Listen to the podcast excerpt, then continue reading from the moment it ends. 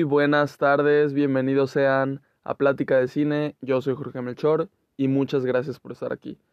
Como saben, antes de empezar, siempre les recuerdo que pueden seguir el podcast si no lo hacen, calificarlo, seguir los links, compartir algún episodio con quien gusten y activar las notificaciones. Bueno, em, el día de ayer pasó, pasó algo importante.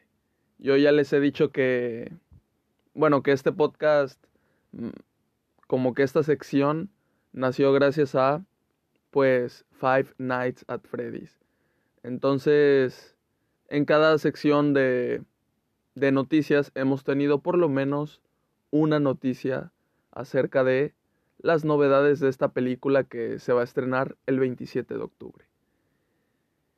Y pues eso, las semanas que, que han habido este podcast de noticias hemos hablado de, de esta peli y por fin hoy pasó algo pasó algo muy muy importante. Así que ya tocará hablar acerca de ese suceso de este acontecimiento que pues nada me puso muy muy contento muy feliz. Yo estuve esperándolo todo el día y al final llegó. Pero pues bueno. Antes de eso vamos a hablar acerca de otras cosas. Eh, bien pude haber hecho este podcast nada más de, de eso, pero, pero traigo otras noticias. No son muchas, pero pues así está la onda. Para empezar, hubieron trailers, hubieron algunos trailers por ahí interesantes para mí. Eh, ya habíamos hablado algunas semanas acerca de Poor Things, una película en donde iba a salir Emma Stone y Willem Dafoe. Eh, esta película como que se escuchaba rara porque era una adaptación de una de un libro o de algo así, no me acuerdo bien qué les dije. Pero estaba raro que como que era de una mujer embarazada a la que se le intercambiaba el cerebro por el de el bebé que tenía dentro. Algo así era la, la sinopsis del, del libro. Entonces, pues la película eh, supuse que iba a ser rara, ¿no? Eh, pero era como una noticia lejana, de algo que apenas se iba pues a empezar a grabar o algo así. Y pues ya vimos que igual y no, o sea, igual y ya se estaba grabando y, todo eso porque, pues porque tuvimos un tráiler. La semana pasada, o no me acuerdo hace cuántas, dos, tuvimos las primeras imágenes, el primer vistazo de cómo se veía Emma Stone y Willem Dafoe en esta película. Y ahora ya tuvimos un tráiler. Y tengo cosas que decir. El tráiler, este... En lo primero que pensé cuando vi el tráiler fue en Tim Burton.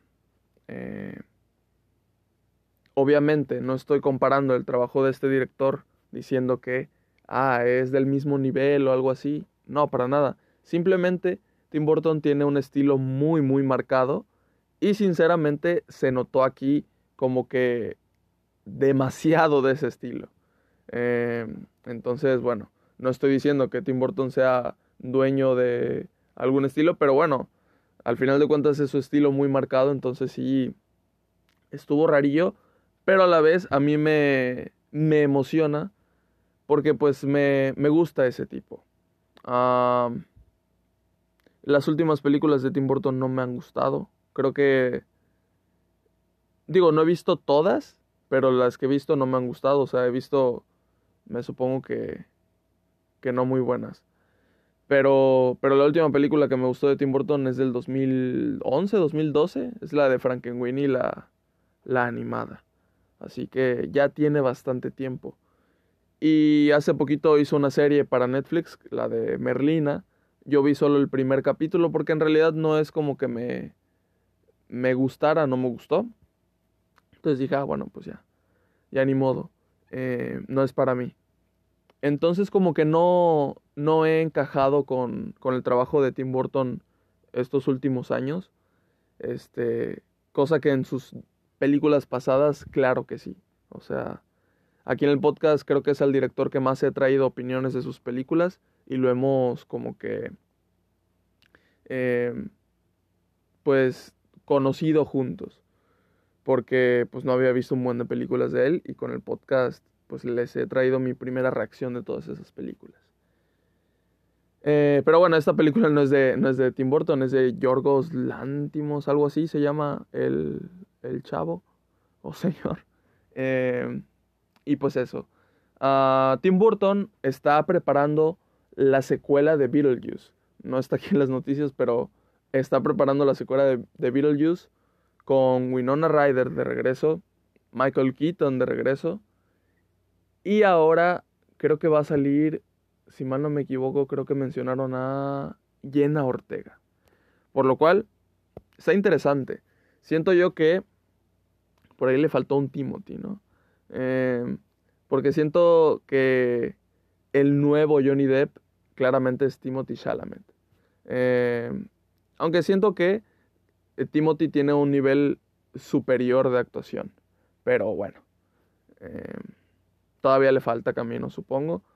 Pero para mí, de menos lo que he visto de cada actor, pues me, me convence más la actuación de Timothy. y pues bueno, Jenna Ortega ahí se mete como esta onda em, gótica, no sé. Em, no la quiero llamar la nueva Winona Ryder, pero pues ahí, ahí van. Em, digo, lo digo porque pues Timothy al final de cuentas en un anuncio interpretó a un joven manos de tijeras, ¿no? Y pues Johnny Depp hizo esa interpretación y ahora va a interpretar a un Wonka joven y pues Johnny Depp ya ha hecho a Willy Wonka. Entonces por eso es que, hago esa comparación. Eh, no sé si haya otro papel idéntico, pero según yo nada más esos dos. Así que, pues eso, Tim Burton está preparando esa película y, y siento que sí me interesa esa secuela por el simple hecho de que están regresando el reparto original, por lo cual podría ser que tengan fe, pero no sé. O sea, esto de que Michael Keaton esté participando en la película de The Flash, no sé, o sea, el tráiler me parece, yo ya se los había dicho, me parece muy feo, pero ahora se está diciendo que, oh, que el DC le tiene mucha fe porque es una muy buena película y no sé qué, y ya casi está por, por salir esa película. No, no recuerdo cuándo, a ver, déjenme Déjenme les, les checo. Porque esta película de The Flash, yo les dije, no se me antoja nada. Y sinceramente, lo más seguro es que no vaya a verla. Pero pues, quién sabe, o sea, igual y al final de cuentas voy a ir por Morbo. ¿Dónde está? eh, o sea, estoy checando aquí en próximos estrenos. Y ni siquiera. Ni siquiera se... Ah, aquí está. Ah, todavía debe faltar un buen. 15 de junio. Nada, todavía falta un buen. Mucha promoción antes, este, pues bueno. Pero los trailers se ven horribles. Y, y Michael Keaton, supongo que será lo mejor de la película, pero pues no, no sé, o sea, es medio dudoso. Eh, no sé si confiar en Michael Keaton o no. Porque, por ejemplo, Michael Keaton, pues salió en, en Marvel y lo hizo increíble, o sea, me encantó. Y esa película me gusta. Pero no, no sé cómo vaya a funcionar con The Flash. Y no sé ya qué tanto compromiso o qué tanto ya se le hayan apagado las ideas a Tim Burton. Bueno, va a ser una secuela, ¿no? Pero no creo que sea una repetición, pues. Este. Así que pues nada. Beetlejuice 2 está en camino y vamos a tenerle fe. Ok, sigamos con las noticias. Em, la temporada 2 de Loki llega a Disney Plus el 6 de octubre. Y pues bueno, ahorita estamos con esta onda de Marvel. Y este. Y pues bueno, siguen las películas de Marvel, no paran. Y ahorita como que tuvieron un, un respiro. Porque con Ant-Man 3 fue así como de que mucha gente decidió o por lo menos dijo, no sé si lo ha cumplido o ya no lo cumplió, de que hasta ahí dejaban Marvel. Que esa fue la última película que vieron. Mucha suerte, pero aquí nos vemos. Y es que la verdad, Ant-Man 3 no es la mejor película. Es una película muy segura, con muy pocas ganas hecha. Y no sé, tiene tantas cosas. Mm. Yo aquí les traje mi opinión y fui sincero. Fui sincero que habían unas partes aburridas. Pero sí sentía que conforme iba avanzando la película, eh, iba tomando forma y al final tuvo un buen cierre. Que no fue eh, la gran porquería, pero en efectos y en algunas otras cosas y comedia, sí, sí ya estaba, no estaba tan, tan padre la película. Pero sí, o sea, definitivamente no es comparable a las mejores películas que ha sacado el UCM. Entonces, ahora con Guardianes de la Galaxia volumen 3, pues como que se ha vuelto a confiar. Y pues bueno, al final de cuentas la serie de Loki es un producto el cual le fue muy bien. no sé si en audiencia, porque igual y no fue lo más visto, pero en la opinión de la audiencia, este, siento yo que sí le fue muy bien. Así que, pues nada, la temporada 2 supongo que va a ser algo que va a definir como que hacia dónde va esta historia y ya va a encaminar eh, la gran amenaza, ¿no? Eh, aquí en este podcast no nos interesa cuál sea el actor que interprete al villano principal de Marvel.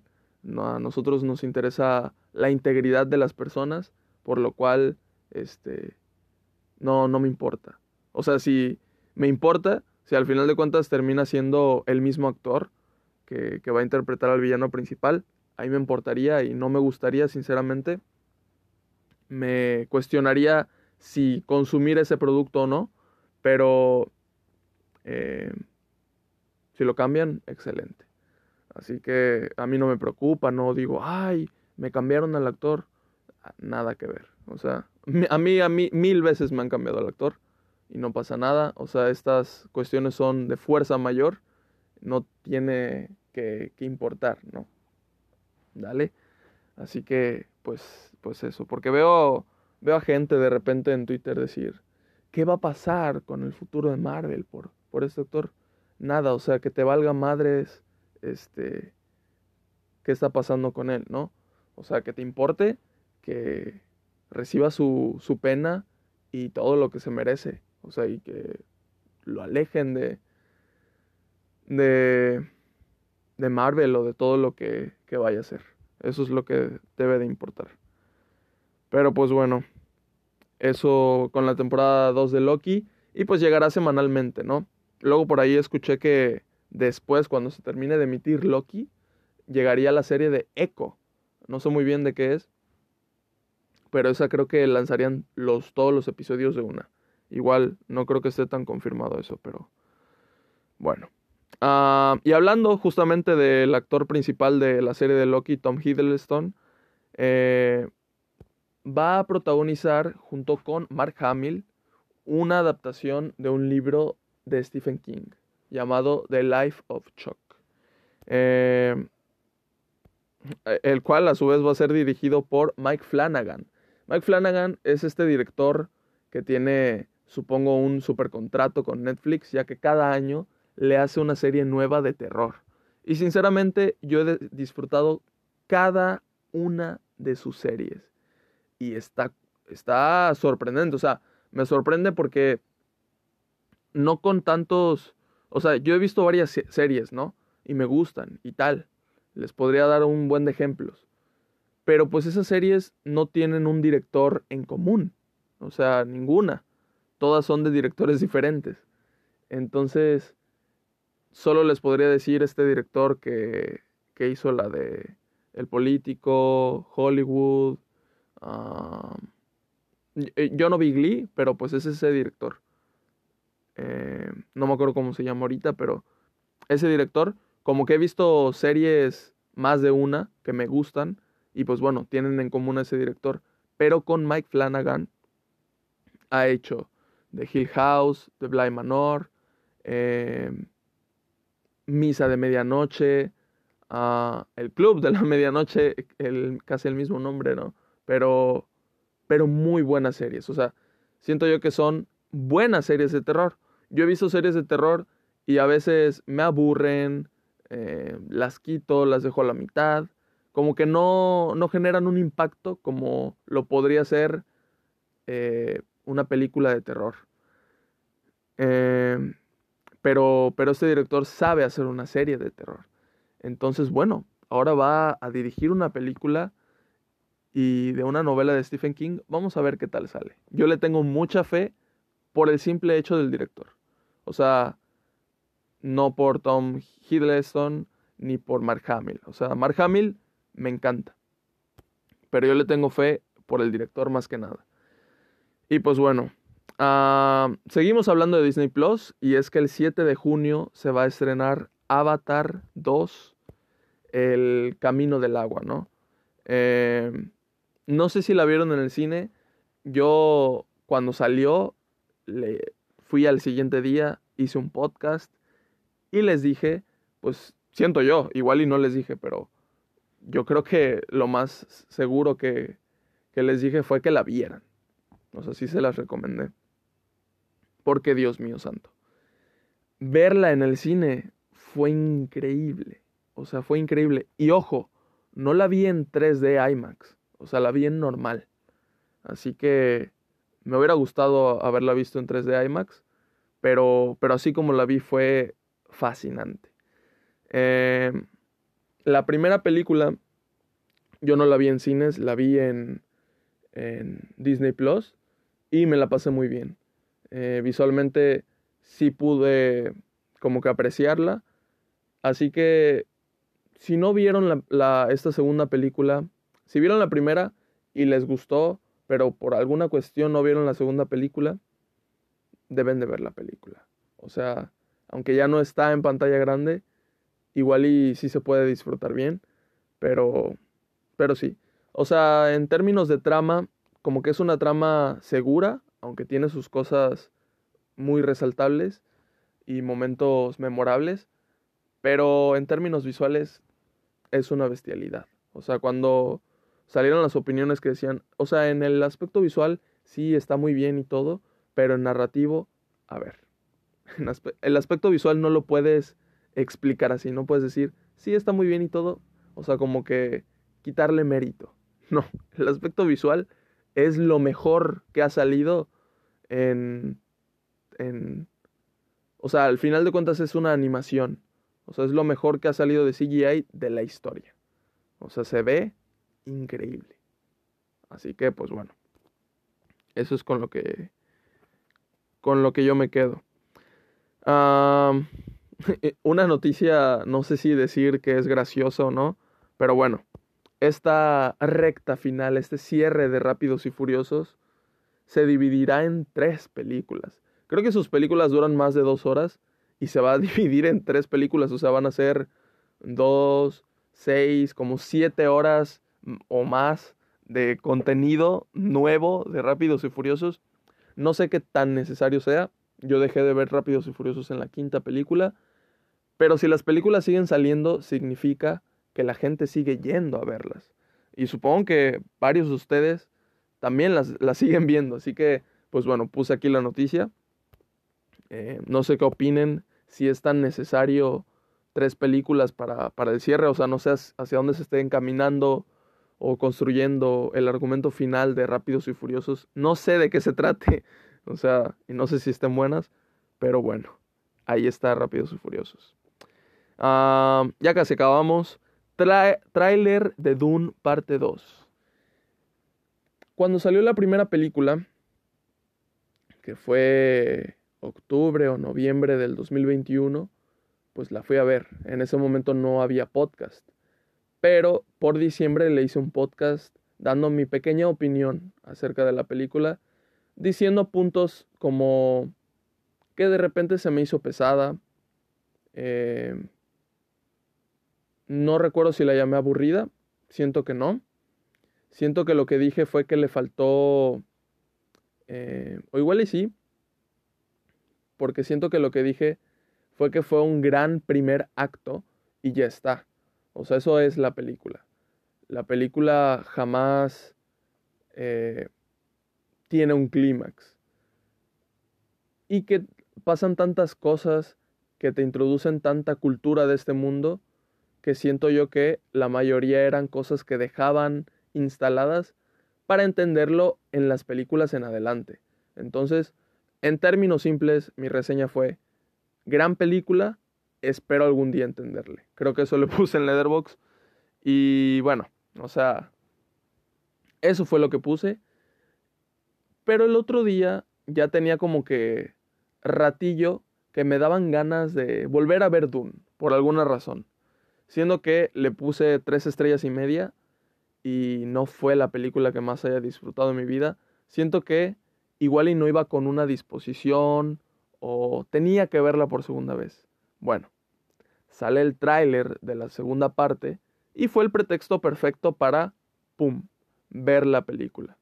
Entonces, aquí les traigo mi opinión acerca de Dune, parte 1, otra vez. La calificación subió. La calificación pudo haber subido a 4 estrellas y media, pero me quedé en 4. La película visualmente es muy buena. Eh, siento yo que esto, esto de tomarse su tiempo, de llevar un ritmo como que lento o que se sienta pesado, es sello del director. Y no lo disfruté tanto la primera vez que la vi, pero esta segunda vez la disfruté más por el simple hecho de que le estaba entendiendo a la historia. O sea, yo creo que no, no llevé el hilo en la primera vez que la vi y en esta segunda vez le estaba entendiendo completamente. Entonces, ya mi opinión de la primera vez que la vi quedó obsoleta, ya le entendía la película, no hizo falta que llegara una segunda parte. Y este... Y está muy bien, se desarrolla muy bien, o sea, empieza muy bien. Eh, llega un punto en la película en donde sí tiene un clímax, pero es como de ese primer conflicto en la película y ya, se calman las cosas. Los últimos 30 minutos de película son tranquilos, calmados y en realidad se siente nada más como que una transición a, la a lo que va a ser la segunda parte, no tanto como el cierre de esta película. O sea, la película pudo haber terminado 30 minutos antes con ese final y estuvo, hubiera estado muy bien. Entonces siento yo como que el final como que medio me sobró, pero pues entiendo por qué está ahí, ¿no? O sea, no, no me quejo. Pero fue una muy buena primera parte. O sea, sinceramente, mi primera opinión está ahí y fue mi primera opinión. Ahora esta segunda vez que la veo, tengo otra opinión. Y está bien, o sea, no, no pasa nada varias veces me ha pasado así cuando veo por primera vez una película, como que no genera ese impacto. O sea, puede, puede ocurrirme lo contrario. Puede, puedo ver una película por primera vez y que ocurra el impacto, más impacto de la historia, que diga yo qué fue lo que acabo de ver. En ese momento me pongo a investigar de la película, me motiva, me inspira y todo eso, ¿no? Me ha pasado. Y que, y que puede pasarme que la película siga estando en un eh, pedestal para mí, o también puede ser que esa película que al inicio me impactó, como que ya se haya diluido con las veces que la veo. Pero en este caso, me ha pasado veces que por primera vez veo una película y digo, ah, bueno, ok, está bien, y ya está. Pero como que no sé, algo pasa en mí que de repente me dan ganas de ver una película en específico, no sé cómo funciona mi cerebro, sinceramente, y pues la pongo y puedo opinar otra cosa. Puede crecer en mí la película.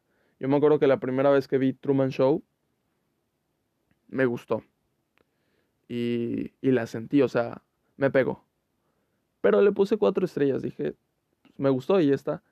Luego la segunda vez que la vi, o sea, se me hizo una película de cinco estrellas. Y a día de hoy es de mis favoritas. Eh, por ejemplo, El Faro. El Faro fue una película que la primera vez que la vi, como que me impactó por lo diferente y distinta experiencia que tuve viendo una película. Pero ya las demás veces que la he visto como que se ha diluido. Aún así me gusta mucho la película, pero yo la tenía en un top más arriba y ahorita ha estado más abajo.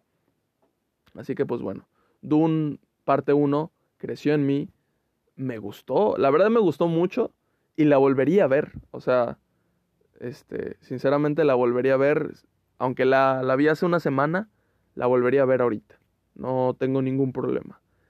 Va a ser una trilogía y estoy deseoso de que ya salga la segunda parte. Y pues bueno, tuvimos este tráiler de la segunda parte y está muy bien el tráiler. O sea, no sé qué tan frenética vaya a ser la película, pero, pero se, se ve que sí. Se ve que sí van a pasar muchas más cosas que en la primera. Y ahora, no sé si eso vaya a ser un punto a favor o en contra. Ya vamos a ver qué tal se maneja una vez que salga la película. Pero bueno, esta película va a llegar a cines en noviembre de este mismo año, así que vamos a estar esperándola. Eh, bueno, hablando de segundas veces que vi una película. Volví a ir al cine a ver Guardianes de la Galaxia Volumen 3. Y ojo, este año he ido creo que 22, 23, 25 veces al cine, no sé cuántas. Pero hasta antes de Guardianes de la Galaxia, como 23. Y ninguna de esas 23 habían sido un repite. ¿Qué pasa? Que muchas de estas películas que, que vi previamente he querido repetir. Bueno, no muchas, creo que nada más son dos. Este, Pearl, la, la quería volver a ver, y este, Huesera. Pero al final de cuentas no fui de nuevo. Esas son las únicas que se me vienen a la mente. Ahora, nunca pensé que la primera película del año que iba a repetir eh, iba a ser Guardianes de la Galaxia, pero pues tocó y sinceramente tenía ganas de volver a verla. Eh, así que fui al cine otra vez a ver Guardianes de la Galaxia volumen 3. ¿Qué opino? ¿Cambió mi opinión? No cambió en absoluto. La disfruté de nuevo y, y me gustó mucho. O sea, yo creo que le puedes encontrar puntos malos, puedes decir muchas cosas malas en contra de alguna película si lo buscas. Pero, o sea, yo siempre les he dicho, yo vengo aquí y les doy mi opinión, reacción honesta que tengo al ver una película. O sea, no me pongo a a este a intentar excavar y encontrarle todos los puntos malos que tienen en el guion o cosas que no tienen sentido, que pudieron pasar diferentes, si es que yo no lo sentí así mientras estaba viendo la película. Entonces, o sea, yo, yo disfruté de nuevo igual la película, no hubo nada que me hiciera así de que, ah, esta cosa que, no. Así que, pues bueno, le volví a poner cuatro estrellas. Y, y, nada, se me hace una película muy disfrutable. Y este. Y nada, eso. O sea, de verdad, creo que hasta me la pasé mejor. Eh, ya sabiendo todas las cosas. O sea, tanto las cosas tristes las sentí más porque ya sabía que iban a pasar. Y cada vez que aparecían tales escenas, me dolía más. Y las partes felices también las sentí más. Entonces, eh, nada, una muy eh, disfrutable película. Y creo que yo no le di el sello de el sello PDC la vez pasada que traje la opinión, se me olvidó, pero bueno, ahorita se lo doy por si estaban al pendiente, no, no creo, pero bueno, tiene sello PDC, garantía PDC. Eso significa que si van a verla, van con la recomendación y con la seguridad de que les va a gustar la película según pues plática de cine. Ya si no pasa, pues ni modo que les regrese el dinero porque no me dieron nada. Así que es una garantía medio engañosa, supongo. Pero bueno, espero con las garantías que he dado no haberme equivocado. y pues eso, de hecho, la película le está yendo muy bien en taquilla, normal. O sea, en su estreno hubo mucha gente interesada. Y aparte, con el boca a boca y la recomendación de la película, pues eso, eso es lo que más ayuda a una película, siento yo. Así que, hablando de, de las masas. Y pues bueno, llegamos al momento más deseado del podcast. No sé si por ustedes, pero por mí sí. Ah, bueno, antes de, de hablar de, de FNAF, vieron que anunciaron algunos Star Talents para las voces en español en Spider-Man Across Spider-Verse. Y pues hubo mucha gente que como que se molestó, ¿no? Siempre, siempre ha pasado que, que la gente se queja de que pues como que quitan oportunidades y trabajo. Y pues bueno, al final de cuentas, los Star Talent son eso. Eh, son estrellas que se invitan para jalar público y pues son en apariciones minúsculas, o sea, son en apariciones pequeñas que no siento yo que, que quiten oportunidades, pero bueno, al final de cuentas yo no estoy en, en ese rubro y no todas las personas de doblaje son las que se están quejando, ¿no?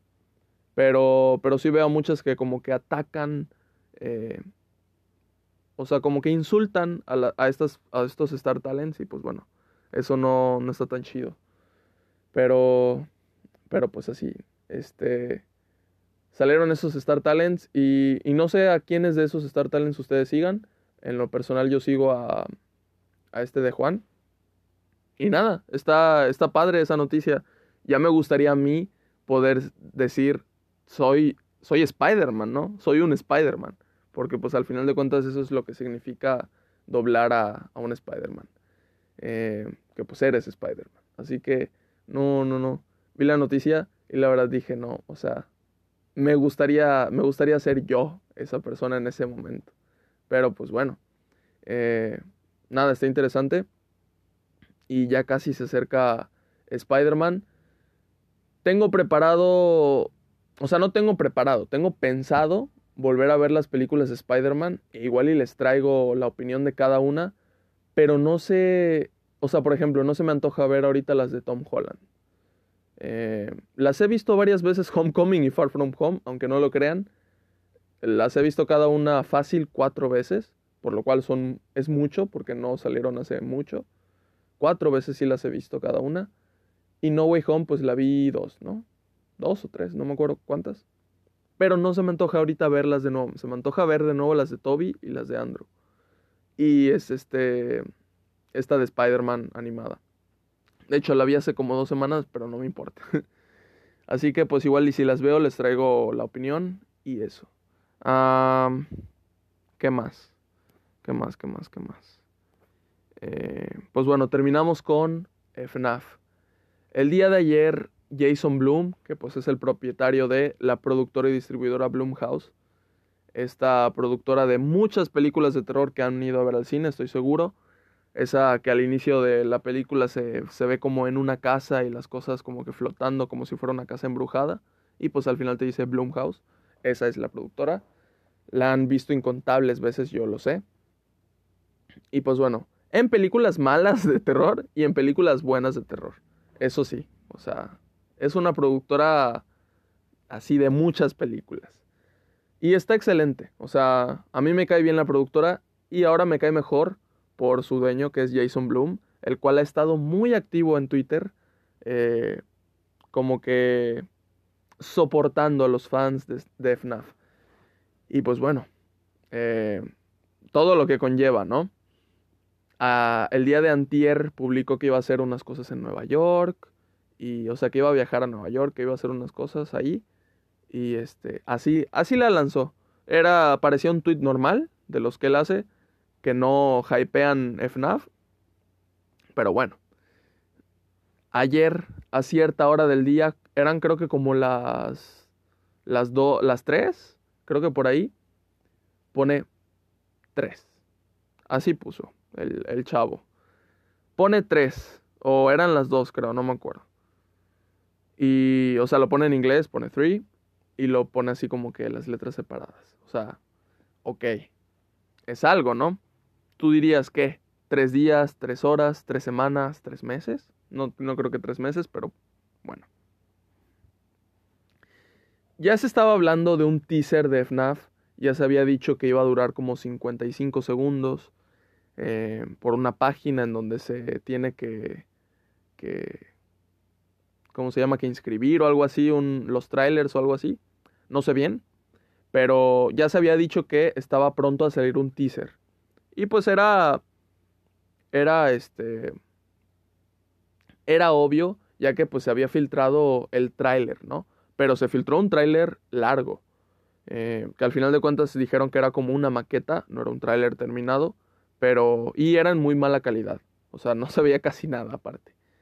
Pero pues bueno, ya, ya se veía que ya tenían el material suficiente para, pues para sacar un teaser. Yo dije, pues sí, o sea, me hace sentido que saquen un teaser que dure unos segundos y que no veamos en realidad mucho, que sea así como un teaser así como de suspenso, lento y que al final nos muestran cómo se ven los animatrónicos, ¿no? Y ya está.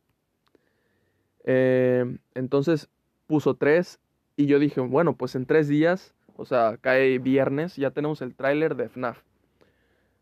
Y a la hora pone dos, o sea, o sea que estaba hablando de, de horas. Entonces, este, pues a la hora pone uno y cuando se, se termina esta cuenta regresiva, saca el póster oficial de la película de FNAF. Efectivamente, no estábamos hablando de un teaser ni de un tráiler. Estábamos hablando de un póster oficial. Y en el póster oficial se veía Freddy, Chica, Bonnie y Foxy junto con este muffin o este cupcake. Eh, no me acuerdo si tiene nombre. Pero pues bueno. lo que pasa. Le sacaron póster individual a estos y Jason Bloom siguió diciendo, ¿quieren más? Porque bueno, o sea, fue medio, medio raro que estuviera como que hypeándolo mucho y que al final de cuentas fuera solo un póster. Digo, es el póster oficial de la película, pero a ver, tampoco así como que tan chido que esté. La verdad es que no. A mí, uh, no sé, como que está ok. O sea, eh, le hace honor a dicha a cierta imagen de, de los animatrónicos de, FNAF, pero tampoco es un gran póster. Ya, ya se nota ahí la tipografía que va a tener la película, lo cual está bien. Ya tenemos el logo oficial de la película también. Y pues eso, usan como que luces moradas en este póster, copiándose de, del, cortometraje que hizo renacer el cine de terror, Ojos Negros parte 2. Pero pues bueno, ¿qué les puedo decir? Este, y no dan créditos, obviamente. Pero pues, pues así. El que renació el cine de suspenso, terror y slasher, ¿qué les puedo decir? Ah, una inspiración en las siguientes películas que salgan. Así que, pues eso. O sea, obvio lo digo de broma. O sea, no van a creer que... Digo, obvio, es obvio que lo digo de broma. Eh, el, el, vato pone, ¿quieren más? Y, sal, y pues saca el póster individual de cada personaje. ¿Quieren más? Y sigue sacando póster individual de cada personaje. O sea, ya ahí me olía a que sí iba a haber un, un teaser el día de hoy. O sea, que nada más troleó y que seguía troleando, seguía como que burlándose de nosotros. Pero al final de cuentas sí iba a sacar algo. O sea, yo estaba casi seguro. Entonces, este... Estaba esperando, estaba expectante. Y cuando salió la noticia, en cuanto salió la noticia, o sea, él fue el primero que compartió el teaser. Ah, eso no. Me estoy emocionando, pero salió el teaser. El teaser oficial. 55 segundos creo que sí son. Y este. Y pues nada, o sea, lo vi a los. ¿Qué serán? No lo vi a los segundos que salió. Porque yo estaba. Este. No estaba en mi casa. O sea, en ese momento, como que me fui y regresé. Seis minutos tarde llegué y pues no pasa nada. Eh, vi el tráiler. No lo quise ver enseguida, o sea, lo, tenía ahí y no lo vi, o sea, fue como eh, pensar qué iba a ser y tal, y cómo verlo, que como que mentalizarme de si podía pasar algo malo, que yo sabía que no, pero pues bueno. Ya salió el teaser, no sé si ya lo vieron, este, ojalá ya, si no, véanlo. Y también vean el tráiler de Doom parte 2, está chido. Pero pues bueno. Sale el teaser y salen un buen de cosas. Sale como una presentadora en un em, video que se ve como que viejo, tipo VHS de nuevo, como la película anterior que, que les hablé, que fui al cine a ver una película de terror bien rara, experimental. Interesante, puntos negativos y puntos positivos, pero pues si quieren escuchar la opinión completa está, está aquí en el podcast, se llama Esquina Marink. Y, pues eso. Este. tipo VHS. Y este, la presentadora pues presenta la pizzería y todo eso. Y pues ya después, o sea, nos muestran un buen de cosas en este tráiler. No sé, y es un teaser. Nos muestran esa presentadora, nos muestran varias escenas de niños, de las animatrónicos, de William Afton, del guardia de seguridad, de otro guardia de seguridad que vemos que está a punto de morir, que supongo que va a ser la escena de inicio, yo qué sé, pero nos muestran un buen de cosas. Ya he visto el, teaser como cuatro o cinco veces, siento que lo he visto pocas veces, em, pero pues eso, o sea, nos muestran un buen de cosas y ya podemos ver a los animatrónicos quietos y moviéndose. Así que, wow, no, no sé, siento que ya lo sacaron enseguida y, excelente, excelente. No esperaba así tanto. Les digo, esperaba un teaser así como en negro y al final salían los animatrónicos y ya estaba. Este fue un teaser, fue más un tráiler corto. Entonces, bueno, eso es un teaser, pero, pero a veces los teasers son como que más este, resguardados. Pero pues bueno, eso fue. Hay varias escenas chidas en el teaser. Hay unas donde se ven en cámaras eh, los animatrónicos asemejándose a los videojuegos. Y ojo, el aspecto de los animatrónicos eh, me gustó, me agradó. Y el aspecto de la pizzería y todo está excelente. O sea, de momento esta adaptación en el apartado visual, en el diseño de los personajes, de la producción, está excelente comparada a los videojuegos. O sea, yo les he dicho que pues muchas adaptaciones de videojuegos a cine salen mal y espero que este no sea el caso. Espero que de verdad sea una buena película, que esté buena y de momento de momento va bien. Así que pues nada. 27 de octubre, el día que más espero del año, de momento. Así que pues eso. Por fin tenemos el teaser, disfrútenlo, disfruten. Y pues eso. Eh, Espero que todos vayamos el, día 27 al cine. E, estaría bien rentar una sala. O sea, para, para todos los de plática de cine. No sé qué tan viable sea. No sé qué tan... No sé cuánto cueste. Nunca he rentado una sala. Pero... Pero estaría bien. Ahí, este, deposítenme. No, no es cierto. Pero... Estaría bien. Estaría bien como que ir muchos. Pero pues bueno, así está.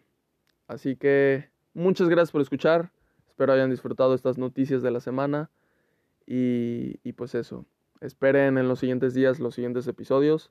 Eh, de verdad, de nuevo, muchas gracias por escuchar. Compartan.